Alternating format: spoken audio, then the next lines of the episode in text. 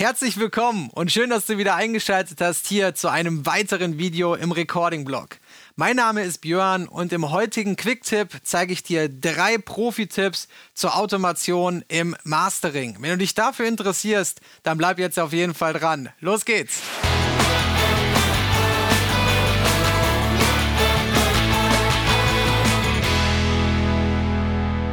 Da sind wir auch schon bei mir in der Studio One Session und viele von euch haben in der Vergangenheit schon mal gefragt, kann man eigentlich auch mit den Bordmitteln von zum Beispiel Studio One mastern? Und die Antwort lautet auf jeden Fall.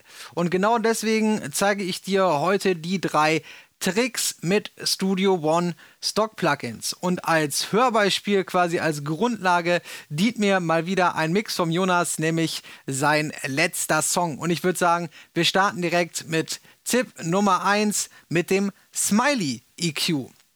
Viele von euch werden das vermutlich kennen. Wenn man die Bässe anhebt und die Höhen anhebt, dann sieht es im Equalizer so aus, als hätte man einen lachenden, fröhlichen Smiley gemalt. Und das kann man natürlich nicht nur statisch im Equalizer einstellen, sondern man kann das Ganze auch automatisieren. Und in dem Fall habe ich das so gemacht, dass wenn es in den letzten Refrain geht, gibt es einen Low Shelf bei 80 Hertz und einen High Shelf bei 10 Kilohertz, der dementsprechend jeweils um 1 dB angehoben wird. Und wie das Ganze dann mit und ohne Smiley EQ im letzten Refrain klingt, das hören wir uns jetzt an. Das ist der letzte Song, den ich dir schreibe,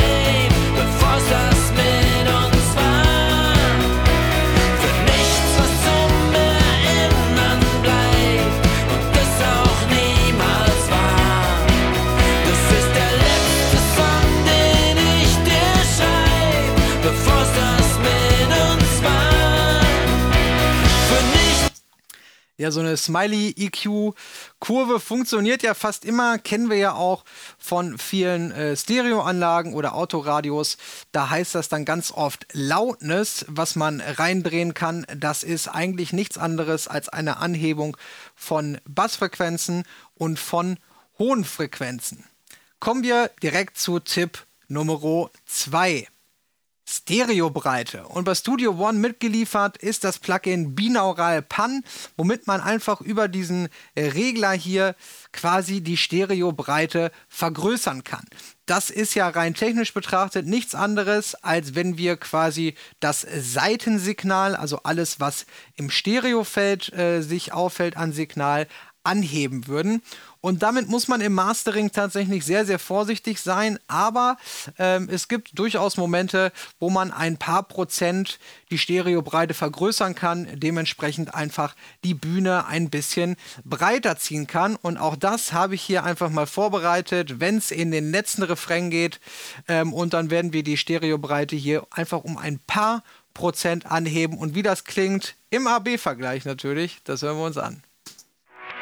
Das ist der letzte Song, den ich dir schreibe, bevor das mit uns war.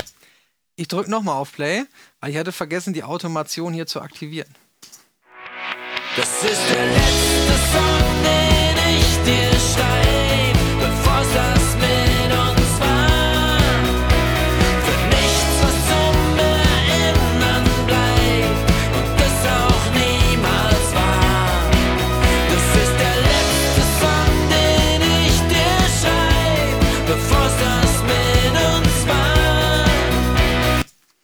Auch das gefällt mir hier ganz speziell beim letzten Refrain super. Alles wird nochmal ein bisschen äh, größer und vor allem die vielen Elemente, die Jonas da reingebracht hat, ja, kommen einfach nochmal ein bisschen besser zur Geltung. Kommen wir auch schon zu Tipp Nummer 3 und das ist nichts anderes letzten Endes als Lautstärkeautomation. Allerdings sind wir ja im Mastering. Das heißt, wenn wir einfach äh, mit der normalen Lautstärkeautomation der Spur oder von unserem äh, Masterkanal arbeiten, dann verändern wir die Lautstärke ja quasi immer nach unserem Limiter. Da wir ja im Mastering als letzte Instanz meist einen Limiter benutzen, wollen wir natürlich, dass die Lautstärkeveränderung vor dem Limiter stattfindet.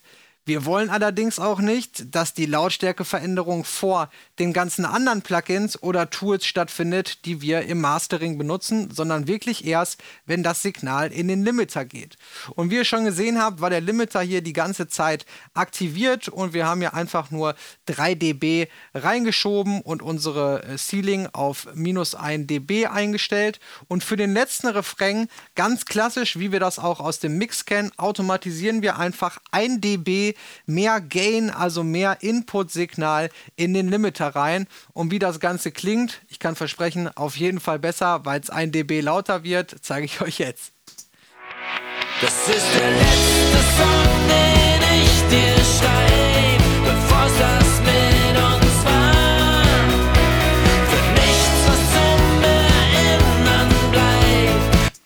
denke, ein AB-Vergleich ist hier nicht nötig, weil natürlich äh, wenn man 1 dB Gain, also 1 dB Lautstärke reindreht, dann klingt es auf jeden Fall besser. Ja, das waren sie auch schon, die drei Tipps und Tricks zum Thema Automation im Mastering. Wenn du noch weitere Fragen zum Thema Mastering hast, dann schreib sie gerne unten in die Kommentare und ich freue mich drauf, sie zu beantworten oder vielleicht zu dem Thema mal ein Video hier im Recording-Blog zu machen. Ich wünsche euch alles Gute, bleibt gesund, ciao.